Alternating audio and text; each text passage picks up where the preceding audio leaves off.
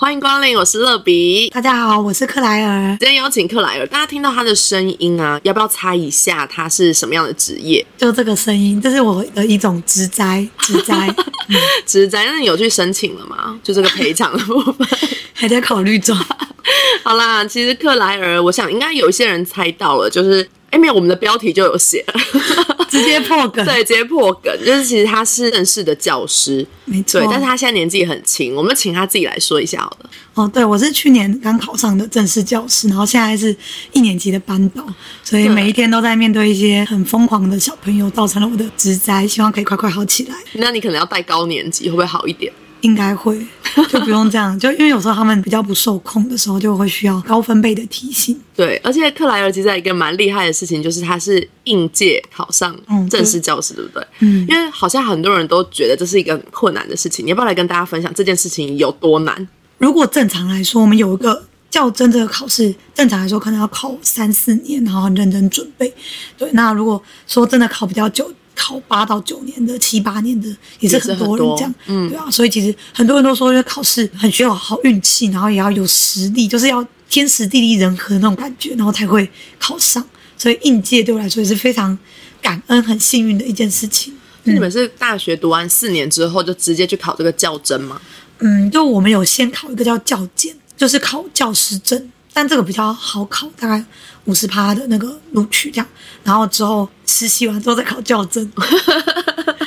对，然后考完教甄之后，你还要再考吗？不用，就是考教甄。如果你考上，你就是正式老师了这样。可是如果你没有考上的话，其实就是可以去当代理老师啊、代课老师那种，然后就是每一年都重新有这个循环。那如果一直没有考上的人，就是会先去当，就做一些其他的职业，然后一直准备，然后像有点像考国考，就卷土重来，一直考，一直考，一直考，一直考。就通常可能会当代理老师、代课代理的那种。就但代理老师比较没有保障，他就是 maybe 一一年或三年，然后没有保障说学校会继续让你来这边，然后一些制度也不一样，对。然后所以很多人就是一直当代理，一直当代理，然后每一年就在考。嗯，之前很常会听到一个词叫做“流浪教师”，嗯，那它指的是说没有考上教甄的这一批一直在考教甄的人吗？算是对，这一批就叫做流浪教师，就他已经有教师证了，他其实也会教书，但是一直没有考上教甄，可能到各个学校待一下下，可能这个学校待三年，另外学校待五年这样子，所以说流浪教师。有，我记得国高中的时候也会有一些老师，他们可能短期的来。然后下学期他就没有教，那时候我们大家都会哭得很惨烈，就是老师你要走了什么的。我记得那时候有一个英文老师，嗯，就是这样子。然后还有有一个地理老师，好像也是有点忘记，我不知道他是来实习还是来当代理老师。可是好像半学期、一学期他就不见。然后那时候大家都会很难过，有可能，有可能他就代理老师，嗯，或是他可能是调去别的地方，我不知道，也有可能。那你为什么会想要当老师啊？这是你从小的志愿吗？其实没有，其实我还蛮不想当老师的。就是进入教育大学之前，我是蛮不想当老师，因为我觉得当老师这个职业还蛮无聊的，因为老师要一直教同样的科目嘛，或是同样的单元嘛，就是可能同样的课文。对对对，就。可能会有一点点改变，但是基本上不会大改变。然后学生可能会变，但是你就教类似的东西。所以我一直觉得当老师这件事情很无聊，所以我是很不想当老师。其实我是因为到了教育大学之后，那时候刚好有个奖学金，当时奖学金还蛮优渥的，蛮不错的。就想说有这个机会就去申请啊、考试啊什么的。那这个奖学金是跟教育有关的。那我也没想到，我就考了这个奖学金，那非常感恩，我就真的也考上了。所以我就得到了这个可以修教育学程的资格，而且很感恩。那时候其实我是比我的同学还要早，应该有几个月就有这个资格，不然其他人他们还要再考另外一个考试，而且是没有奖学金的考试。所以要修教育学程是不是每个人想修就可以了？是还要再考试才可以？有没有资格去修？我们那个系是这样，嗯，就不同的系，除了教育系。不用特别考之外，其他系都是有名额限制，就是你要考，当然没有到非常难啦，但是还是要要准备这样。所以你这个这一条当老师的路，其实真的充满了恩典呢，真的很恩典。我现在回想起来，觉得哎，对啊，我那时候其实也没有说特别为了教育学程去考那个奖学金，我只是找为了钱就去考奖学金。一开始的理由是这样，根本没想到哦哦，原来就考了这个就有教育学程，然后就就开始去修，然后去越来越多接触这样。嗯，原来是这样。如果你不当老师的话，你会想要做什么样的职业，或是你会想要走什么样的路？因为我是读自然科学相关的，所以我对生物那些都蛮有兴趣的，就可能生物的研究啊，或者一些动物的养殖啊。哎，我发现你们家的人都是偏向就是理科脑，哎，哦，好像有点就是你们三个人都都是对于可能人体啊、哦数理啊、生物、自然有很有兴趣的。嗯，对对不对对，我是对生物蛮有兴趣的，所以如果不当老师，你现在可能也会在做一些研究啊，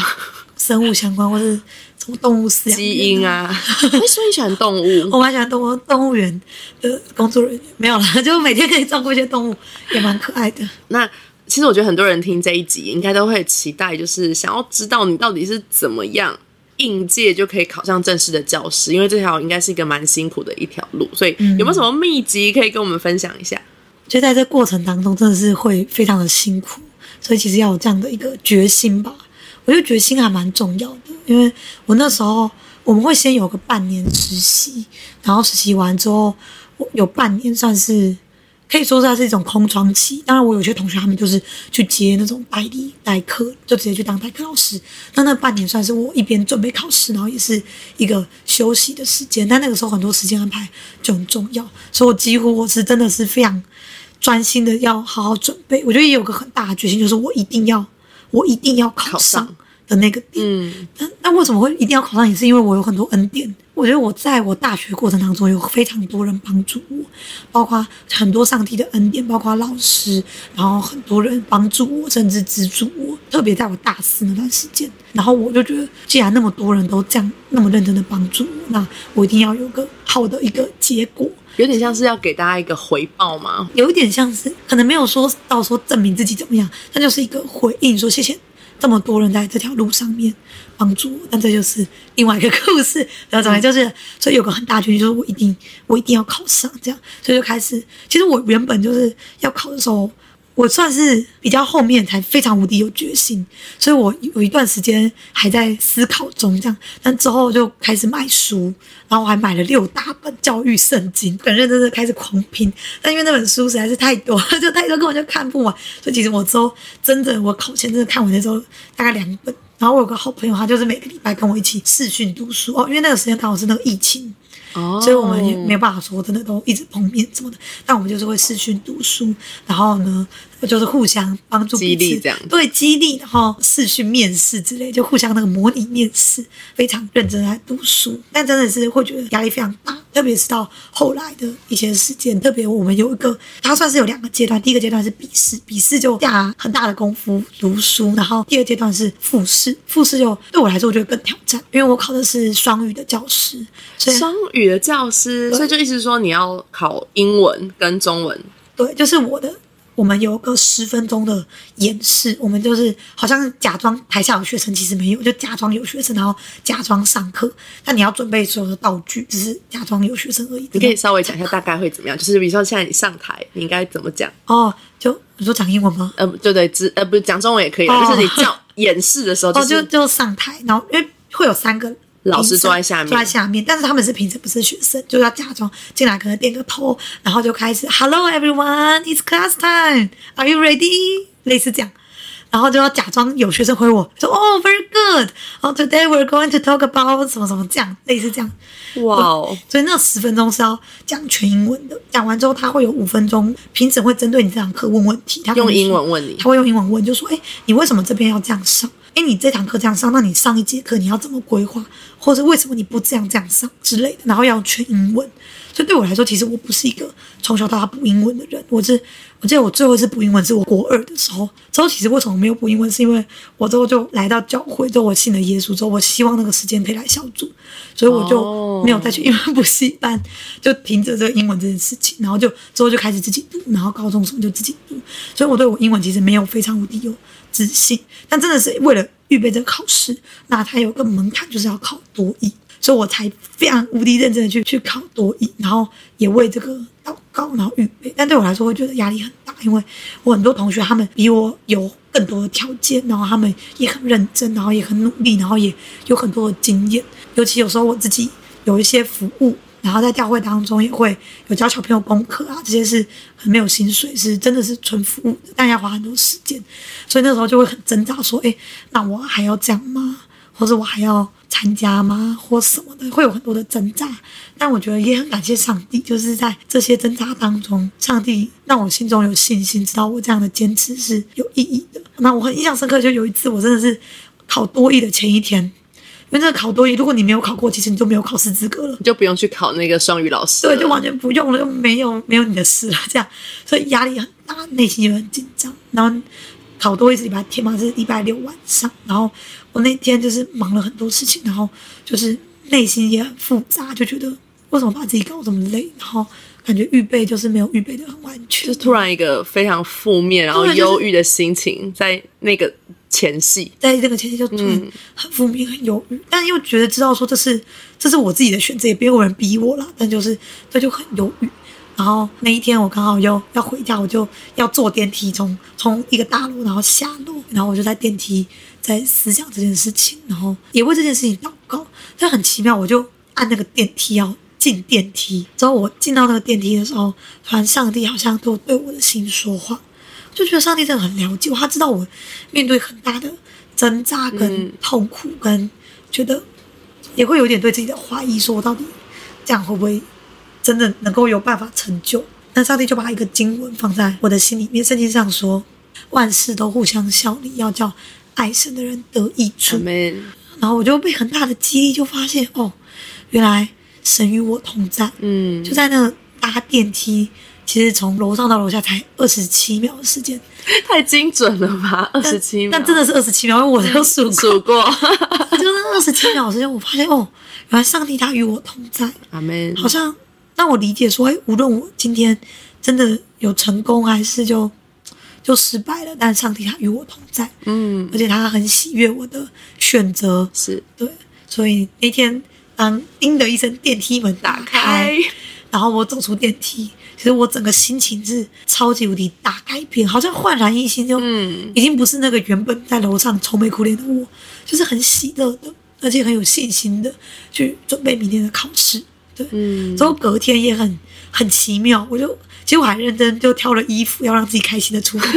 都穿的漂亮，然后去考试。没错，这是女生很重要。然后就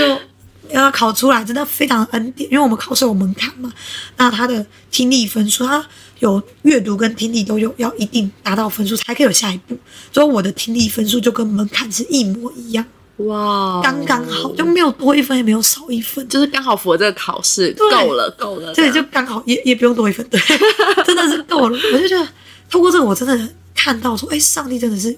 与我同在，他透过成绩，透过他对我说话，让我知道他这一路上给我好多的恩典，而且看顾我。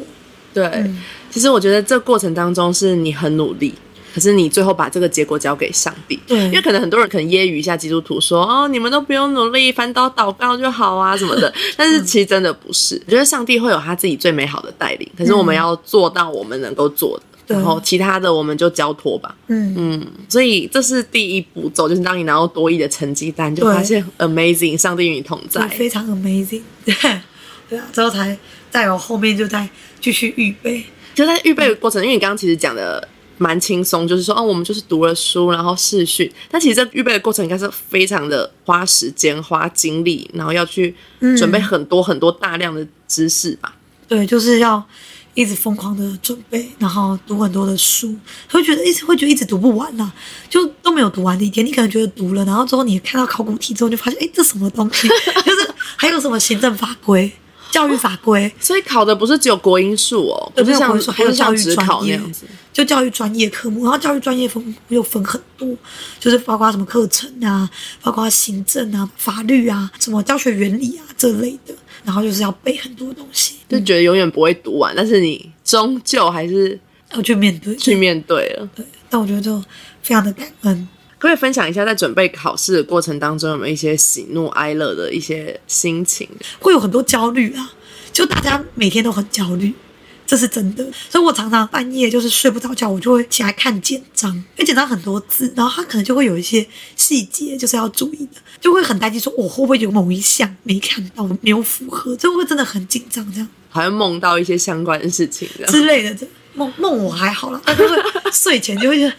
就或者晚上睡不着觉，就会看简章。因为我自己是很常会那种一直日有所思，夜有所梦，我就会梦到那些我很担忧的事情。然后我早上起来的时候，我就一直觉得说，现在是发生了还是还没发生？然后我也不知道，他真的很紧张。对，像我有时候礼拜一要上班，然后我就梦到今天不用上班，然后起来的时候，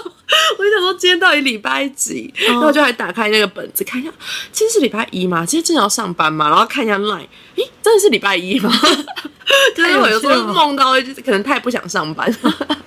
后来考完英文之后，然后就顺利取得考双语老师的资格，然后你就去考双语老师了嘛？那考上的过程还没有发生什么奇妙的事情？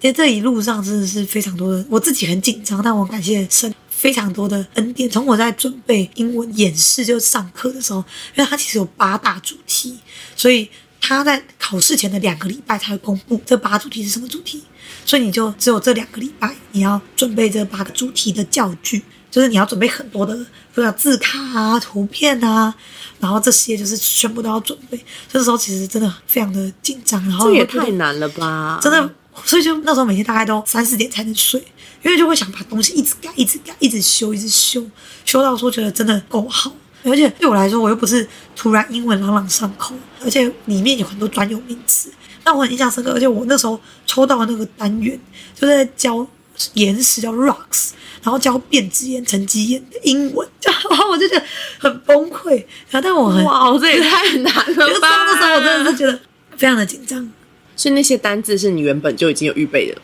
就是在我知道这个主题之后，就开始狂查所有的专用名词。这八个单元的所有专有名词，要把那些背起来也不容易耶。要把整堂课要背起来，然后你上去的时候就是把你背起来那些就是完全的。那么演示是十分钟吗？对，十分钟，然后。五分钟他就会问你问题，这样，然后也要全英文回答，所以对我来说也非常有挑战。但那时候我有遇到一些很珍贵的一些朋友帮助我。对啊，我记得我在考前前三天吧，然后我有个朋友他是上一次刚考上的，然后他就很有一些经验。但其实是在考前三天，就真的很紧张。他就是 那时候就给我很多的 paper，然后我就那几天真的都是完全都狂熬夜，然后又把东西就是改了非常多，然后终于就去考试，带着一个。平安的心去考试，我很记得我那时候考试在进去之前，就是我们很多人都在外面准备，然后还有别的老师就说：“哎，你的东西带太少了吧，什么的。”哇，就觉得很紧张。他说你吗？对，因为很多老师他可能是比较考很多次，很有经验。对，所以我那时候就看到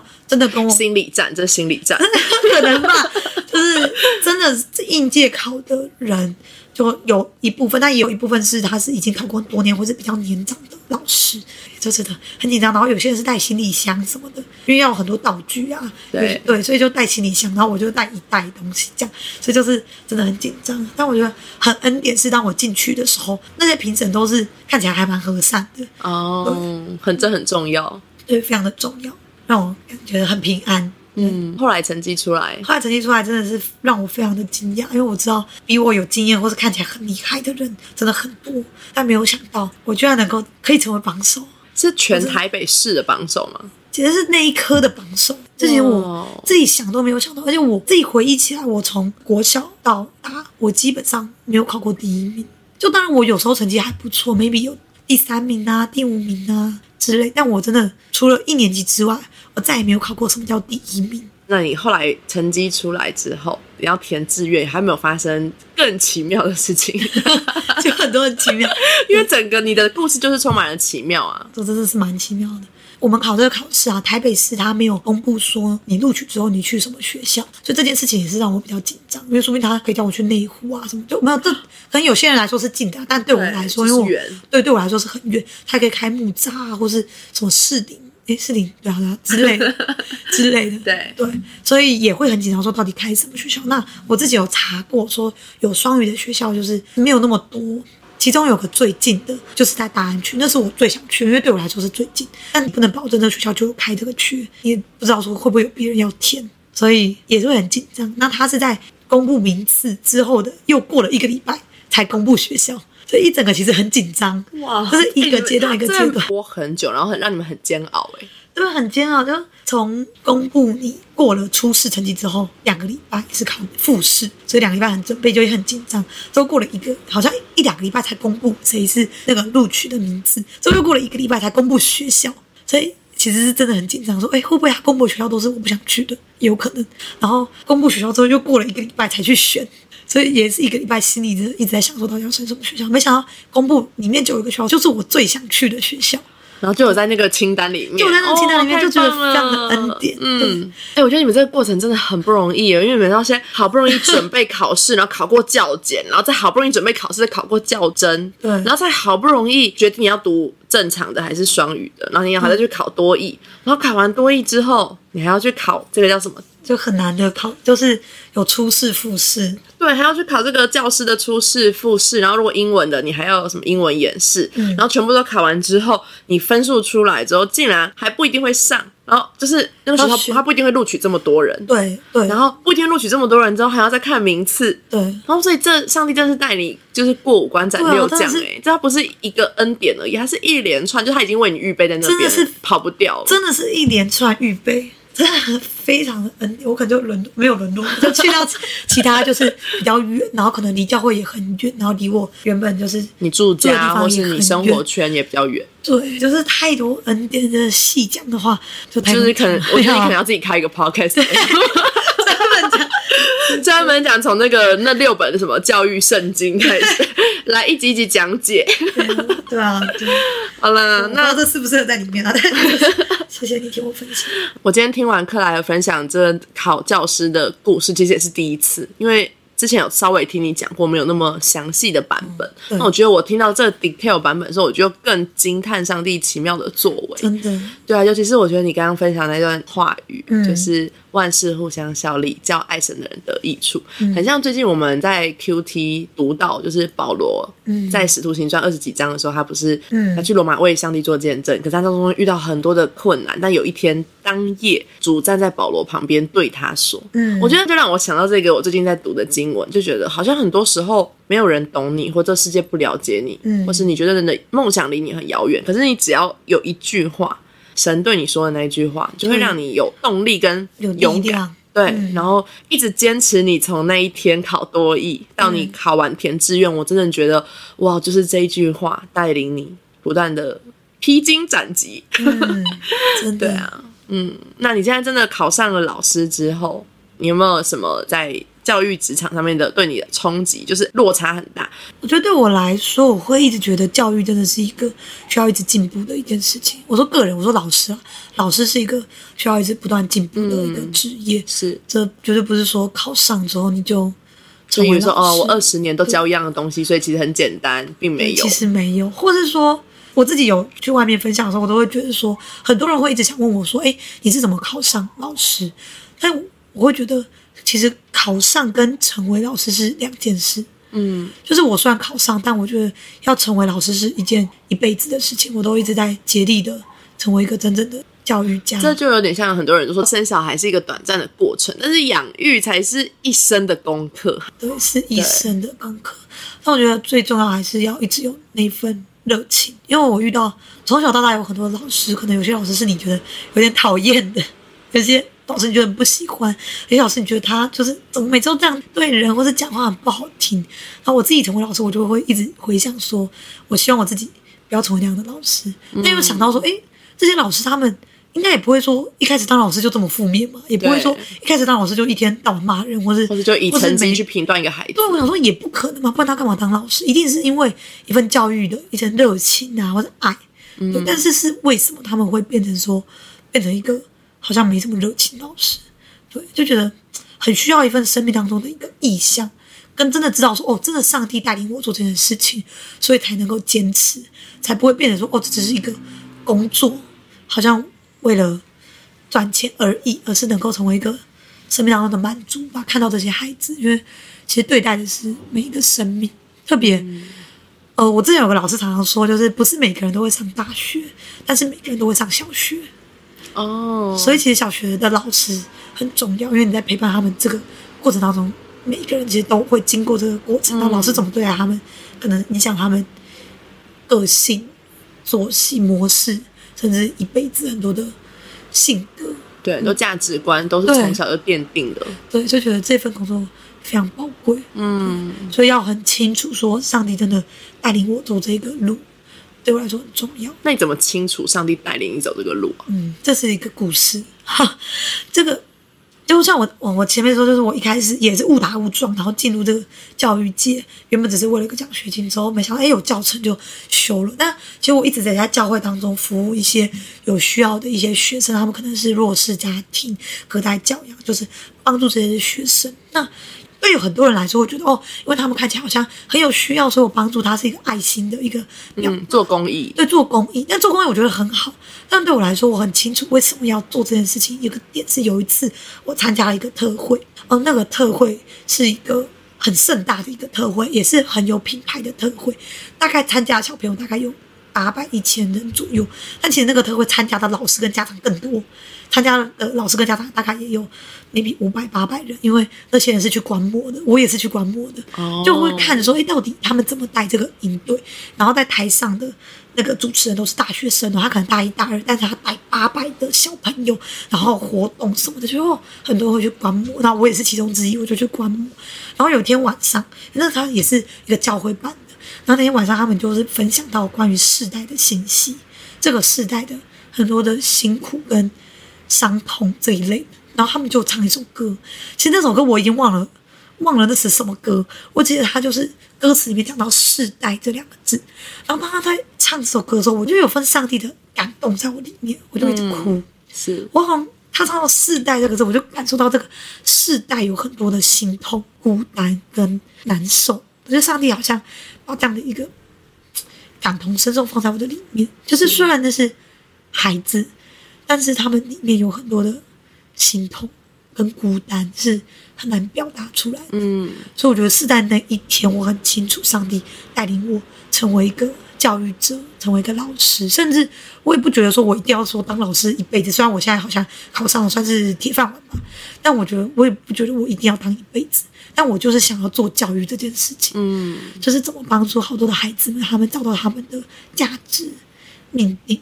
然后这个故事还有延伸之后，有一次我在教会服务的时候，我带一些小朋友们，那他们就是一年级，然后或是呃大班，就是真的很小那种。然后我们就说哦，我们要一起来祷告，他们就长得超可爱，这样就一群小天使这样。然后那一天我还为了要激励他们说我们要好好的来祷告跟唱诗歌，我还放了影片给他们看，说哎，你看这是呃别的小朋友他们怎么样祷告啊，我们一起学习啊，耶稣要对你说话，就整个都是一个很可爱的画面。然后那一天我们就邀请孩子们很认真的唱诗歌，说哦，所有人都闭眼睛，然后就牵你的手这样，然后很可爱的画面，然后我们就唱一首诗歌。然后没想到在唱这个诗歌的时候，因为其实小朋友他们是看不懂歌词，对，他们只能用听的，对只是我们虽然会放，但他们看不懂，但他们很容易东张西望，你知道吗？他就是随便看。但那一天我不知道为什么他们很认真，他就真的认真闭着眼睛，然后举手，然后唱。然后我就看到一年级小朋友，他就在唱诗歌的时候，他就他就哭了，就是轻轻的流眼泪那种。但那时候我很被震撼，因为我看过太多小孩，他们根本就在乱唱，不是、啊，他 们就都在，就是他们可能会比较容易分就是心，分心啊，或是就是东看西看啊，或是就是看老师有没有在看你啊，对之类的，然后不见得说非常认真，或是不认真呃十秒这样，但是那个小孩居然可以这么投入，然后被感动，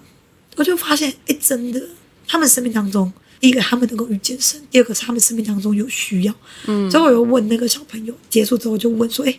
你觉得为什么刚才你唱诗歌的时候，你为什么会流眼泪？”然后他就说：“就是耶稣要告诉他说他不孤单，虽然爸爸妈妈可能很忙，但他不是孤单的。”嗯，所以他就觉得很感动。所以就发现，真的，小小朋友，就算他在小一哦，但是他的里面是有孤单，他的里面有情绪。或许对我们来说就根本没什么啊，就对爸爸妈妈只是出去十分钟啊，没有必要。但就小时候可能会觉得很严重，那长大就觉得根本就没什么，根本没有什么。那对他们来说，可能是一个天大的一个，很严重的事情。对，所以他们那边是有这个需要，需要被满足。对，所以我觉得这是我很清楚为什么要成为老师，这是其中一个让我很深刻的一个事件，嗯影响我到现在。对，回忆起世代的需要这件事情。听完克莱的分享，相信每一个人生命当中都应该要领受那个独一无二的使命。可能每一个人都是不一样的。当你找到，你会知道很多我在传福音的对象，他们都会问我说：“你怎么知道有神？”就我以前小时候也很常问这个问题、欸，我去教会的时候，我就觉得你们怎么知道有神？就是你们这样好像一群心灵很需要依靠的傻子的感觉。我那时候就觉得他们好像活在他们自己的幻想当中。可是当我自己祷告遇见神的时候，我觉得你的心里会知道，对，就是你的心里，当你领受那个使命的时候，你很清楚知道别人觉得你很傻，可是你。太清楚了，太真实了，所以我也要祝福今天在听的人。所以有些人可能你有这样的感受过，但有些人可能你没有。可是要祝福每一个人，你都能够领受上帝在你生命当中那个最真实，然后专属于你的那一份使命跟那份护照。嗯，对啊。最后，克莱尔有没有什么想要鼓励跟祝福大家的？那今天最后，我想要祝福每一个你可能有追求这份梦想，甚至想当老师或者其他梦想的人，我要祝福你，不要害怕。如果你有实力，你很认真在预备自己，不管坚持了多少年，你有一天你一定会考上，而且非常的踏实。但如果你没有梦想，就算你第一年就考上了，可能也不见得真的是你的路。所以，还重要的还是你自己很坚持，而且知道这是件你很开心、你很喜欢，而且知道这是你很有使命的一件事情。没错。好，那我们今天就分享到这里，谢谢我们台北市的榜首克莱尔老师，谢谢大家，拜拜，下周见，拜拜。